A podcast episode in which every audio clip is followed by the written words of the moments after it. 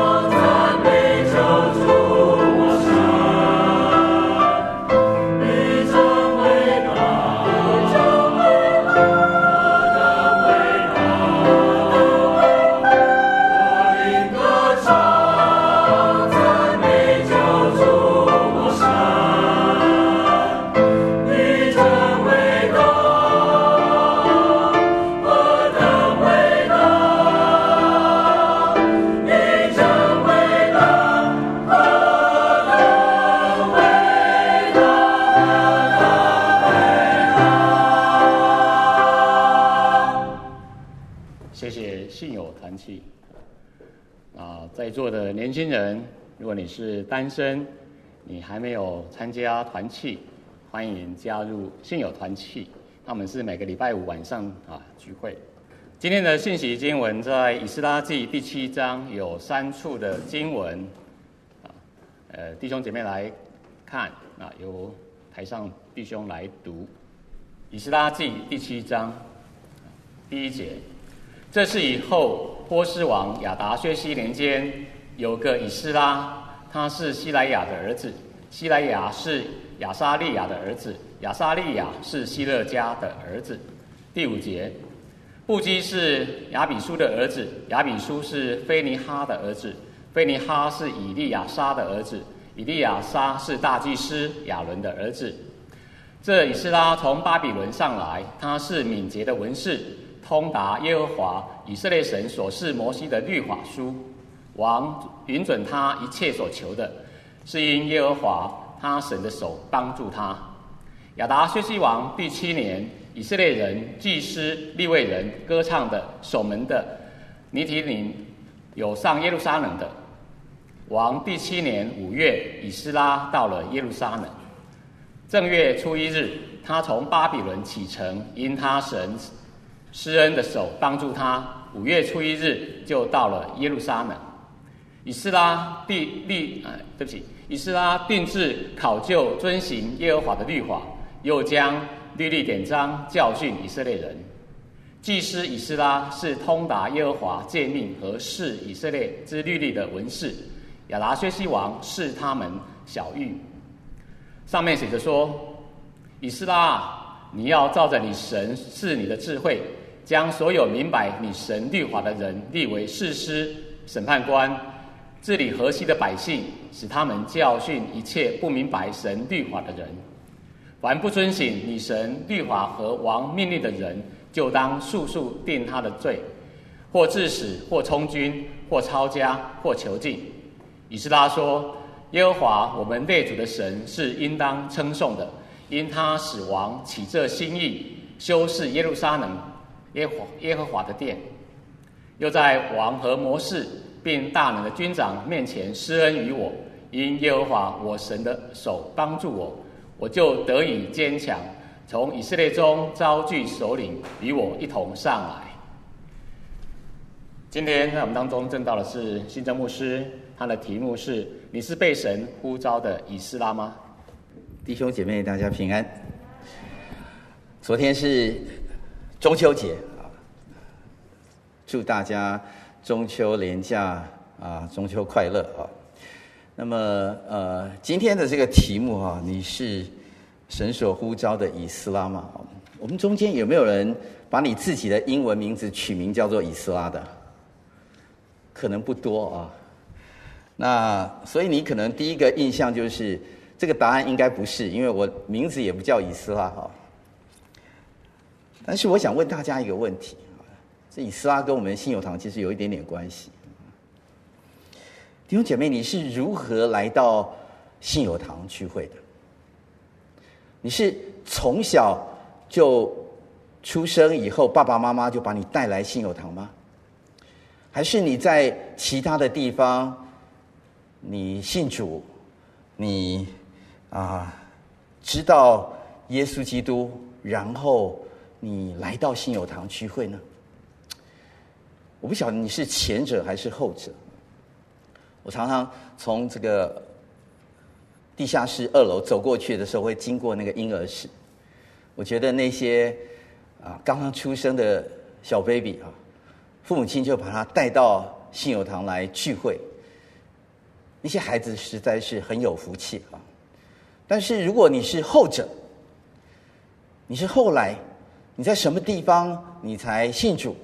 你才认识耶稣基督，你来到信友堂，你也很有福气。我来到信友堂，是因为有其他人介绍的。小时候，我父亲他信主了以后，带我们全家信主。那个时候，我们啊、小学的时候住在石牌，爸爸妈妈他们到会所，有人带领他们信主。我们小时候就在会所。后来我高中。家里搬到了泰顺街，离这里没有很远的地方。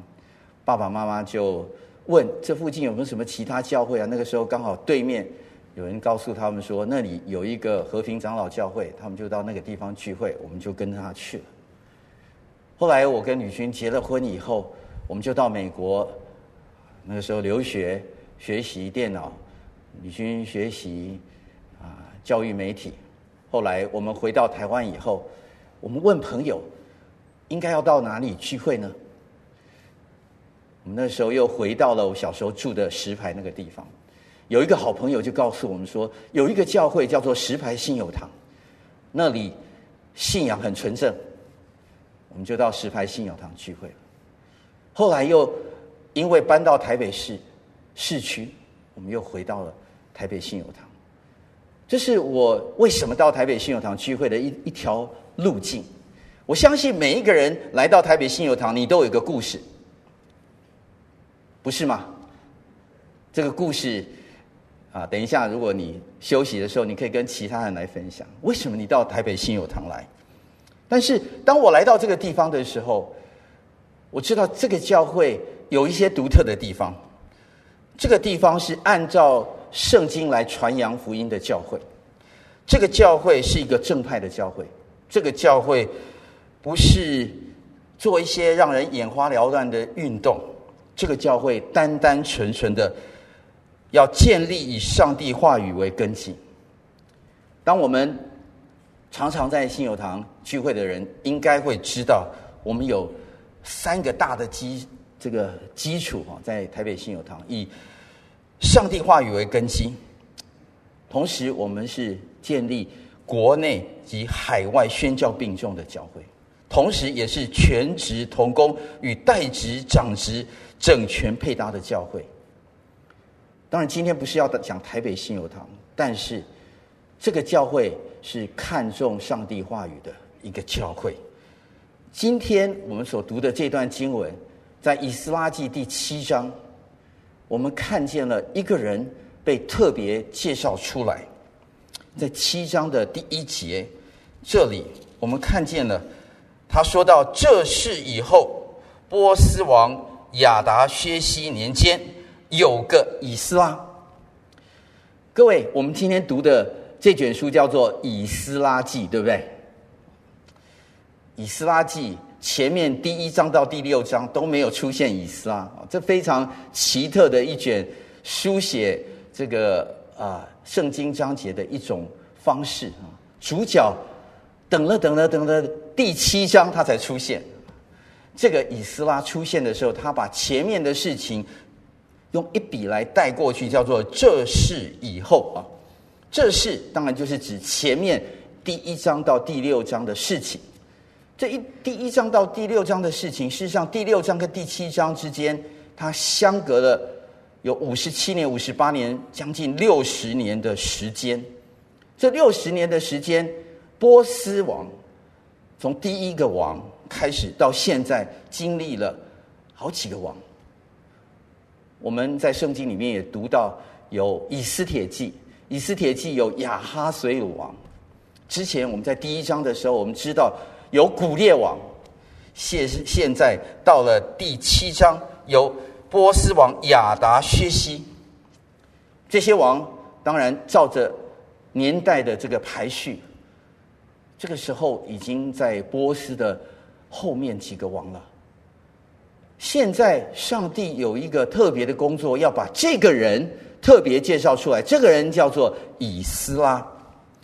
各位，我们刚刚省略了一段。如果你把《以斯拉记》第七章的第一节到第五节仔细的读的话，那么他是一个族谱。这个族谱介绍了以斯拉他是谁的儿子？是西莱亚的儿子。然后一路往后面一直读，一直读，读到了第五节。我们刚刚也读到了第五节，布基是亚比书的儿子，亚比书是菲尼哈的儿子，菲尼哈是以利亚撒的儿子，以利亚撒是大祭司亚伦的儿子。亲爱弟兄姐妹，为什么圣经要把它做一个介绍呢？这个族谱跟我们有什么关系呢？这个族谱是一个亚伦大祭司的族谱，所以它不只是血缘上的族谱。他更是一个所谓的属灵的族谱。以斯拉的祖先一路追溯过去，最后到了亚伦。亚伦是上帝所呼召辅助摩西，并且带领以色列人要敬拜神的大祭司亚伦。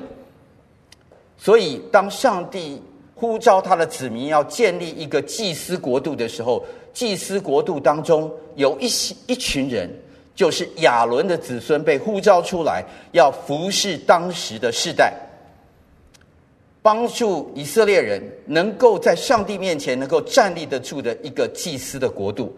而这个祭司的国度，上帝把这个任务交给了大祭司亚伦和他的后代。而现在。这个后代里面有一个人，这个人就是以斯拉。所以以斯拉他原先的职分应该是祭司，但是各位你知道吗？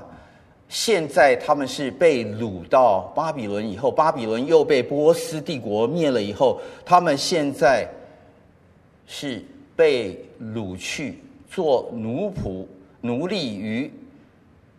主人波斯帝国的一个族群，他们在波斯帝国没有办法重建圣殿，在波斯帝国的首都，所以他们跟王啊有一个恳求，说：“你可不可以允许我们回到我们的家乡？”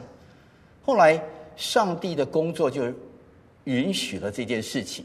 上帝激动波斯王古列的心，让他可以允许以色列人回到了耶路撒冷去那里。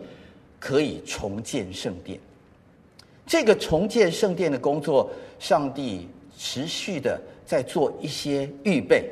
当然，我们前几前几周哈，上个月我们读到的经文里面，这建圣殿的工作开始的时候好像有一些顺利，后来又经历了一些事情不太顺利。建殿开始做了之后，又有一些人来搅乱，然后又停了。然后换了王以后，有一些波折。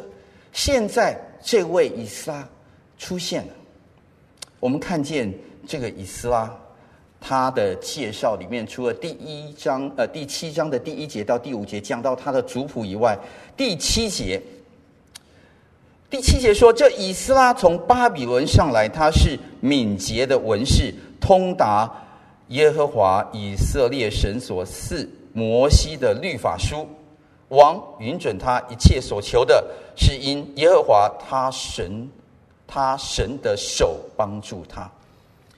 现在弟兄姐妹，他是祭司，可是祭司无法在被掳之地来做献祭，所以以色列人的工作，特别是在祭司的工作，很多人就在被掳之地，祭司的工作就转到了所谓的文士的工作。他们既然不能够在那个地方敬拜神，用仪式来敬拜神，那么他们作为祭司的后代，他们就专心的研读上帝的律法书。他们为要把这个信仰能够传承下去，并且把上帝的心意重新的告诉以色列人，重新的建立上帝跟人之间的这个关系。所以，以斯拉是一个敏捷的。文士，什么叫敏捷的文士？各位，如果你去看英文的译本啊，大概有两种翻译，一种一种叫做它是一个 scribe，但是是加一个形容词叫做 skill，s k i l l e d，它是有技巧的。什么技巧呢？它是熟读圣经的。敏捷，它有一种熟读技巧，是熟读圣经的。另外一种翻译。叫做 ready，R-E-A-D-Y，它是预备妥当的。它不只是技巧预备好，而且它是预备妥当的，它随时准备要做事情的。所以这一位以斯拉是一个敏捷的文士，是一个 skilled and ready 的一个 scriber。这个 scribe 啊，事实上他在当时的，如果照他的职分，他就是抄抄写写圣经。把这本圣经抄写到另外一本，然后继续抄，这叫文士。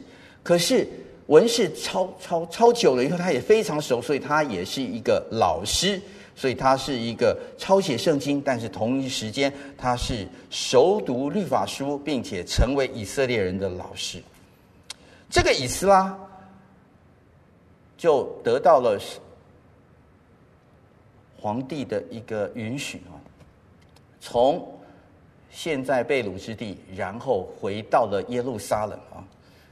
弟兄姐妹，我们可以看见经文的第七节到第九节，把这个日期啊写了一个记录。亚达薛西王的第七年，以色列人祭司、利未人、歌唱的、守门的尼提宁有上耶路撒冷，然后把那个时间也写了。王第七年五月，以斯拉到了耶路撒冷啊。什么时候启程的呢？第九节，正月初一日，他从巴比伦启程，因他神施恩的手帮助他。五月初一就到了耶路撒冷。各位，你可不可以算一下，正月初一到五月初一一共多久啊？四个月，四个月的时间乘以三十天，一百二十天，他们就出发了，从波斯这个地方一路往耶路撒冷去。他们中间没有任何的停留，他们非常的顺利，四个月抵达了耶路撒冷。第十节。这以斯拉有一个重要的介绍，他是这群人第二次归回里面的重要领袖，所以他有一个很重要的一个介绍，在第十节，以斯拉定制考究遵行耶和华的律法，又将律例典章教训以色列人。弟兄姐妹，我们要在第十节来思想以斯拉的职分。并且思想以斯拉和我们台北信友堂的弟兄姐妹有什么样的关系？这一节在第七章的第十节里面，其实它应该是有三个主要的动词。以斯拉就圣经来看，他这个人第一个动词是定制考察遵行耶和华的律法。遵行先把它放到第二个哈，因为我们中文。有时候很难把这个动词啊，呃，很清楚的把它条列出来，所以它第一个动词是定制考察，然后跳过那个遵行，他定制考察耶和华的律法。弟兄姐妹，在很多的英文的译本里面，大概会把它第一个动词翻译成 prepared his heart to seek the Lord。Law of the Lord。首先，他是定制，他预备他的心，然后来寻求、来考察。定制是来形容寻求的，虽然它也是一个动词，但是它是定制来寻求，所以定制寻求是一个动词。这个字“寻求”什么？定制什么？定制这个字在。英文呃，在英文的译本大大部分把它翻译成 “prepare his heart”，这个 “heart” 就是心啊，所以这个心也出现在希伯来文里面。这个希伯来文的字叫做 “cardia”。如果你去查考圣经的话，这个“心”这个字出现在旧约圣经大约有超过了九百次，这个字都是同一个字 cardia 啊。我相信，如果你今天是学医学院的哈，你大概很清楚这个字，因为这个字呢，我们的心脏学啊，cardiology 就是从这个字出现的啊。那如果你今天是常常喜欢运动哈，你常常去那个健身房运动，跑步机 cardio 那些东西叫 cardio 啊，所以这个字就是心心脏的那个心。可是这个心脏的心用在旧约圣经里面，其实它不是指这个肉体的心脏，它指的是。一个人的灵魂，因为心这个位置就是一个人的灵魂这个位置。这个灵魂这个位置，它有掌管了三大重要的他的项目。一个人的意念啊，就是 mind；还有一个人的意志 will；还有一个人的感情 emotion。所以，一个人的一个灵魂里面有这三大的重点：mind。will，还有 emotion。以斯拉这个人，他在上帝的面前把他的心预备好。他预备好了以后，他要来寻求，预备他的心来寻求上帝的律法。这个寻求也可以说是一个 study，有人把它翻成学习。他预备学习上帝的律法。大部分来到我们台北信友堂的弟兄姐妹，都是有心在上帝的话语当中要扎根的，看重上帝话语的弟兄姐妹。所以我说，你跟以斯拉有一部分的相近，至少有三分之一。OK，因为你看重上帝话语。你如果不看重上帝话语，你不会因为下着雨，你还愿意到这个地方来聚会。你还愿意早上九点半打开你的这个电脑或电视来在线上来敬拜上帝？你为什么要这么做？你为什么这个时候不出去外面喝一杯咖啡，或者你去做其他的事情？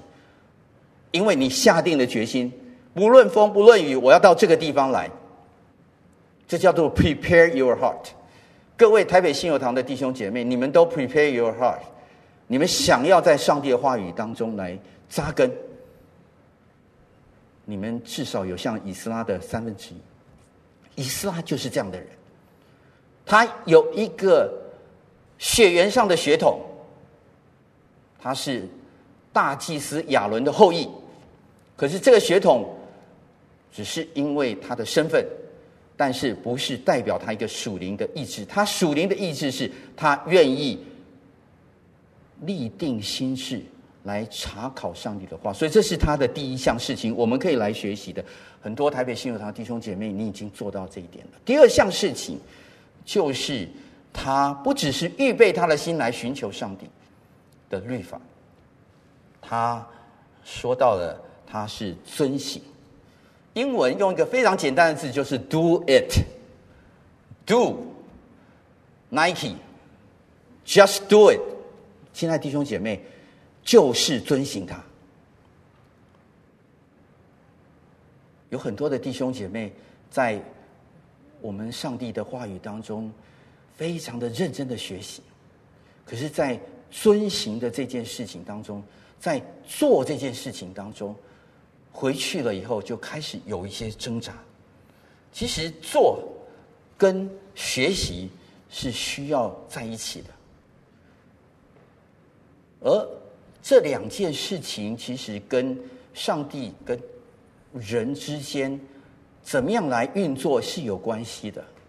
我们再回到前面那个那个心那个部分，当一个人的心是能够专心在神面前寻求的时候，事实上他也比较能够做。心这件事情。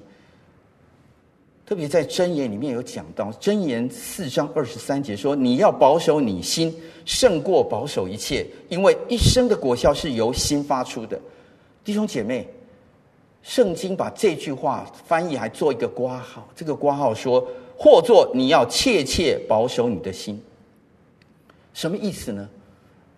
因为在原来的圣经里面，在旧约圣经里面，他说到了这个心好像。被放在一个堡垒当中，这个堡垒当中啊，你要去保护它，保护它做什么呢？Keep your heart with all vigilance。你要派遣卫兵把它保护住，因为有敌军要攻进来，因为有人想要来偷这个心，因为这个心是镇守一个人的意志、灵魂、感情最重要的一个地方。所以，当他被守住的时候，他就有那个能力去做事情。所以，圣经说你要切切保守你的心，就是你要用用尽一切的方式把它守住。你不要不要让别人来偷走了你的这个心，你才能够去做事情。圣经里面告诉我们这件事情，因为我们的心很容易被偷走，不小心就被偷走了。你的心被什么事情偷走呢？有人可能是喜欢线上游戏，有人可能是喜欢看新闻，有人喜欢看政论节目，有人喜欢旅游啊，有人呃喜欢运动，但到运动到了一个地步，运动也偷走他的心。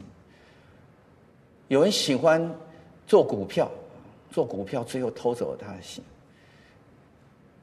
有人喜欢交男朋友、女朋友，所以后来交男朋友、女朋友变成偷走了他的心。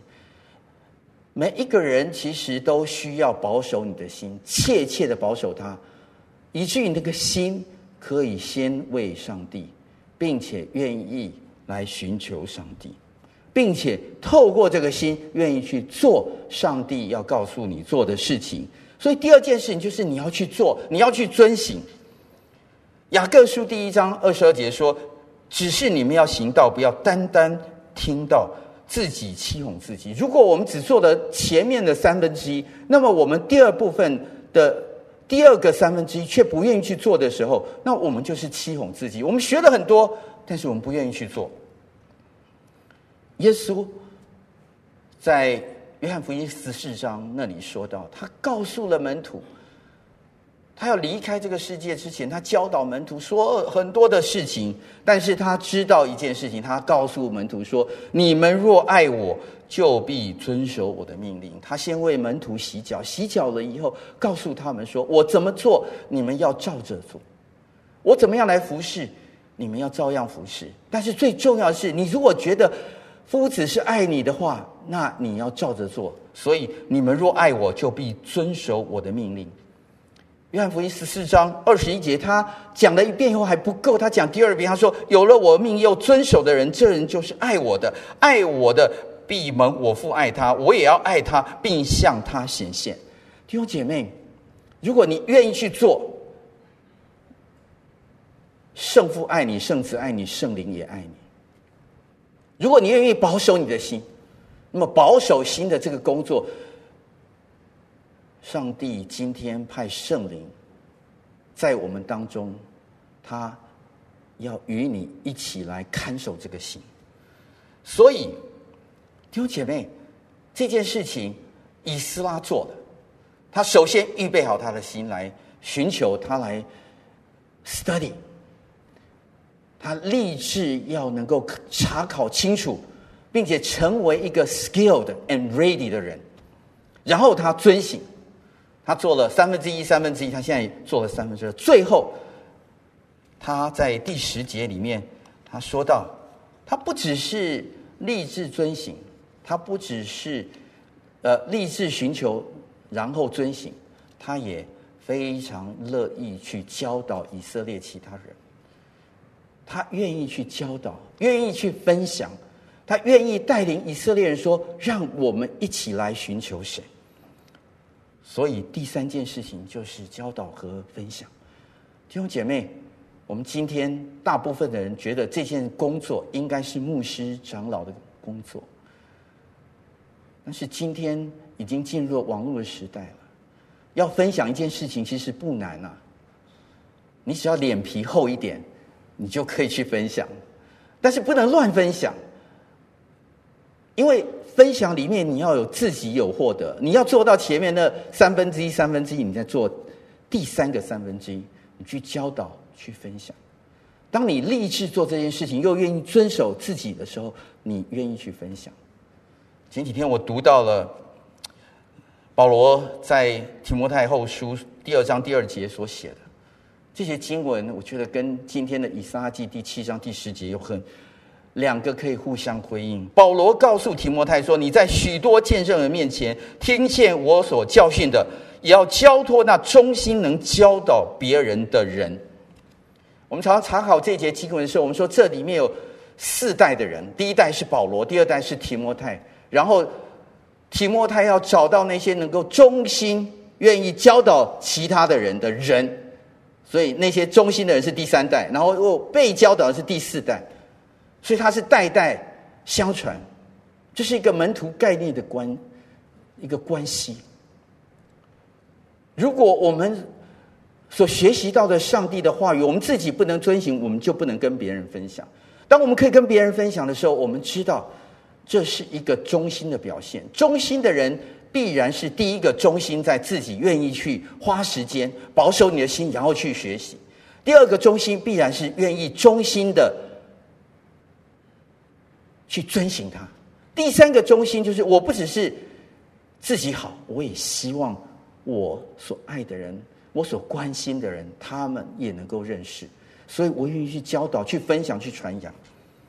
我相信这是一个很重要的一个概念。是上帝给我们个人的概念，也是上帝给台北信友堂的概念，也是上帝给普世所有基督徒的概念。所以，主耶稣要离开这个世界之前，马太福音第二十八章，那时候只剩下十一个门徒，十一个门徒到加利利跟耶稣约定，在那个山上要见他。有很多人看见了耶稣就拜他，但是还有人有一些疑惑。但是耶稣就进前来跟他们说。天上地上地下所有的权柄都赐给我了，所以你们要去，使万民做我的门徒，奉父子圣灵的名给他们施洗。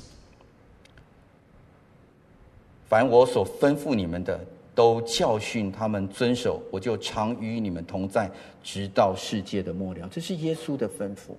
我们每一次拆传年会的时候，一定会讲这一段经文。可是这段经文里面很重要的一个概念就是。我们自己学习了，神托付给我们这个责任，我们也愿意去教导别人。这个教导别人是包含了在耶稣所说的里面。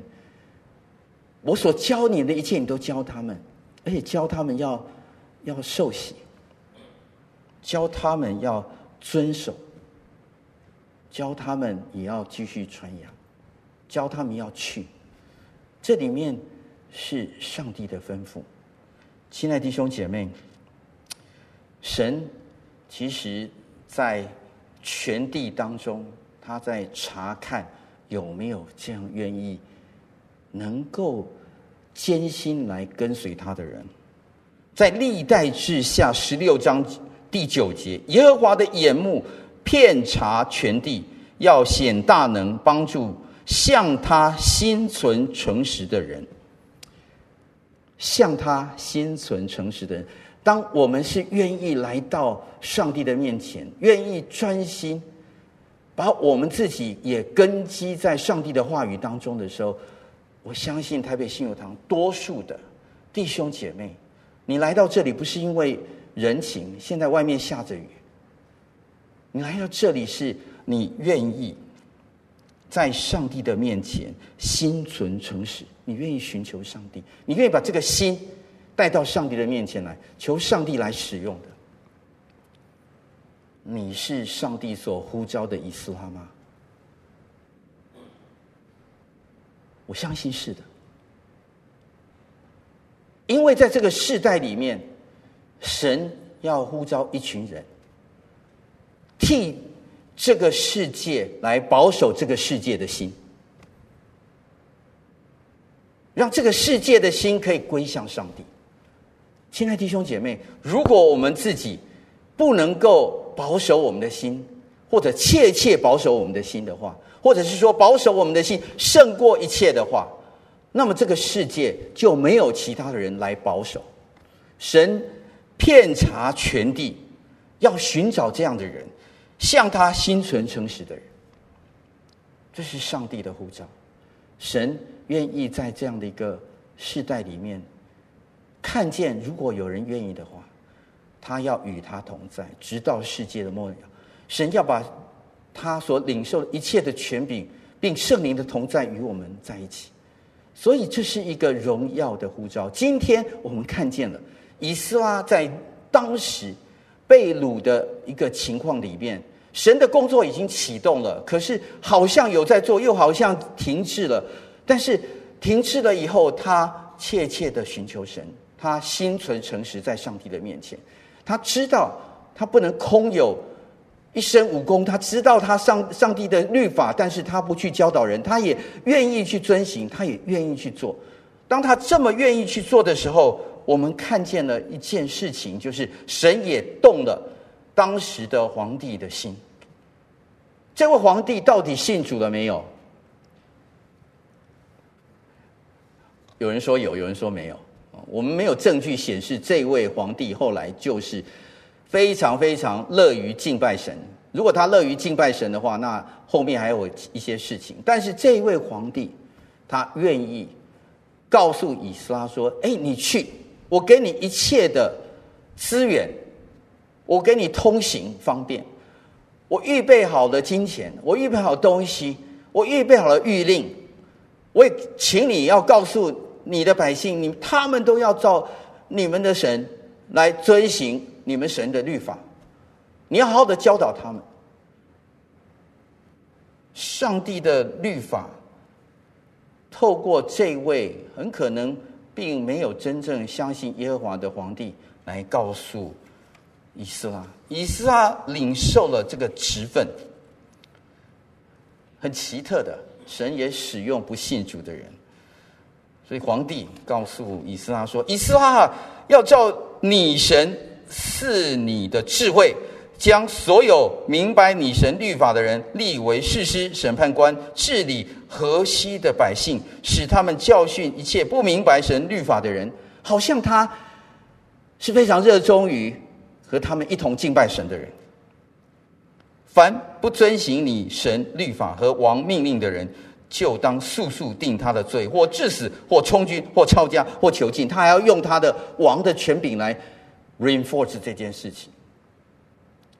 可是，这个王，王的心是在神的手中。王的心可能今天这样说的，明天他可能变了。但是重要的是，神所呼召的人和上帝之间有什么样的一个关系？所以我们要往后看到二十七节。二十七节是非常重要的。当一个人预备好了他的心，要来寻求神。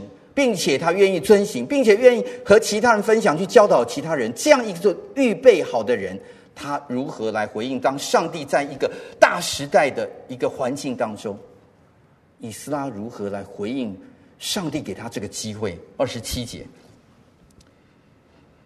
以斯拉说：“耶和华我们列祖的神是应当称颂的。”首先，他称颂神。因他使王起这心意，修饰耶耶路撒冷耶和华的殿，他感谢神，他知道这个王今天他有这样的转变，是上帝所做的，是神的作为。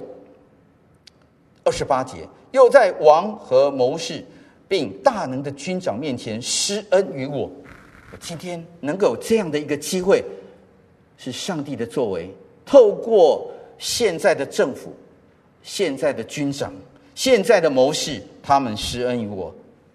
重要的是后半段，因耶和华我神的手帮助我，我就得以坚强。从以色列中招聚首领与我一同上来。他清楚知道他所做好的一切预备，因为上帝的手要帮助他，他得以坚强。有很多人他预备好了，但是他在关键的时刻。他软弱了，他预备了很久很久，但是就在那个最关键、最关键那个时刻，他可能遇到了挫折，可能撒旦施了一点点计谋，可能给他一点点挫折，让他有一个小陷阱掉下去。但是以斯拉他知道，他向神回应，他赞美神，他求神帮助，他说：“我得以刚强。”并且从以色列中招聚首领与我一同上来，亲爱的弟兄姐妹，你们每一位都是在这个时代中的首领。神没有呼召其他的人，在台湾，如果我们这群人不能够起来为上帝做事情，难道神要去呼召那些其他的宗教的人吗？他们要先信主不是吗？他们要先认识上帝不是吗？神要呼召谁？神要先呼召那些已经立定心志的以斯拉。今天在台北信友堂当中，我们有许多的以斯拉。你已经预备多年了，你在上帝话语当中扎根了多年了，你也愿意去遵行。但是我们可能在我们个人的生命当中遇到一些。可能是乱流，飞机飞的时候，有时会遇见一些乱流，是你要飞过去。可能我们整个会众也会遇到一些乱流，我们要飞过去。我们要在神的面前得以刚强，并且招聚其他人一同来做。这是上帝给以斯拉的心志，也是给以斯拉的呼召。以斯拉也回应了上帝。亲爱的弟兄姐妹，上帝今天还在呼召这样的人。上帝的眼目查遍全地，他要寻找那些愿意回应上帝的人。我在大学三年级的时候，神呼召了我，但是我很想回应，但是我也遇见了一些乱流。隔了十六年，我已经工作了在电脑业界十六年了，神才帮助我立定那个心志，把世上的工作放下来。弟兄姐妹，你不一定是放下世上的工作，但是你预备要服侍上帝的心志，一定要在神的面前成名。今天的这首诗歌，是否将一切献上？弟兄姐妹，我们每一个人常常都需要重新的在神面前立定这样的心志。我们不只是愿意得着我们心里的平安，其实上帝与我们同工的时候，他自然而然要把那个平安赐下。可是把这个你自己全然献在上帝的面前，那是一个意志的工作。你当你愿意这样意志下定决心说我要这么做的时候，求神来保守你的心，求神让你可以遵行。求神让你可以跟其他人分享，求神让你可以回应。当上帝说你要做这些事情的时候，我已经 ready 了，我也愿意去行。让我们一起低头来祷告。主啊，我们向你献上感恩，谢谢主。我们每一个人在你的面前都是极其宝贵的，你用重价买赎回来了，你的十字架的宝血是为我们所流的。但是你今天的呼召也照样的临到我们每一位台北信友堂的弟兄姐妹，不论我们在现场，我们在线上，我相信主啊，你今天圣灵依然在感动我们，叫我们愿意立定心志来跟随你，来学习你的话语，来遵行它，并且向其他人来教导、来分享。我们也愿意在这个艰难的时代当中。来成为你的器皿，不止在台北信友堂当中，在台湾，在世界的各地，按照你的心意，我们来跟随你。谢谢主，求你赐我们智慧，赐我们勇气，赐我们圣灵保守在我们当中。谢谢主，奉耶稣基督的名，阿门。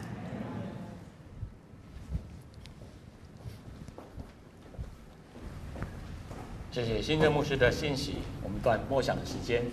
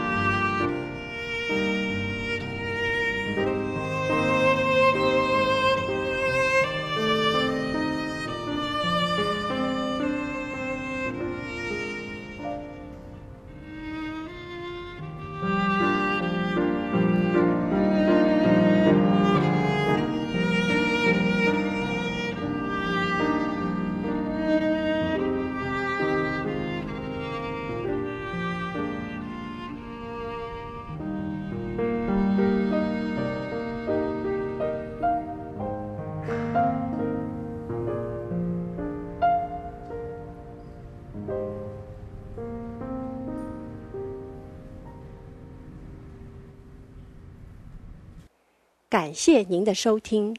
若需进一步详细资讯，请上本堂网站 www 点 hfpchurch 点 org 点 tw。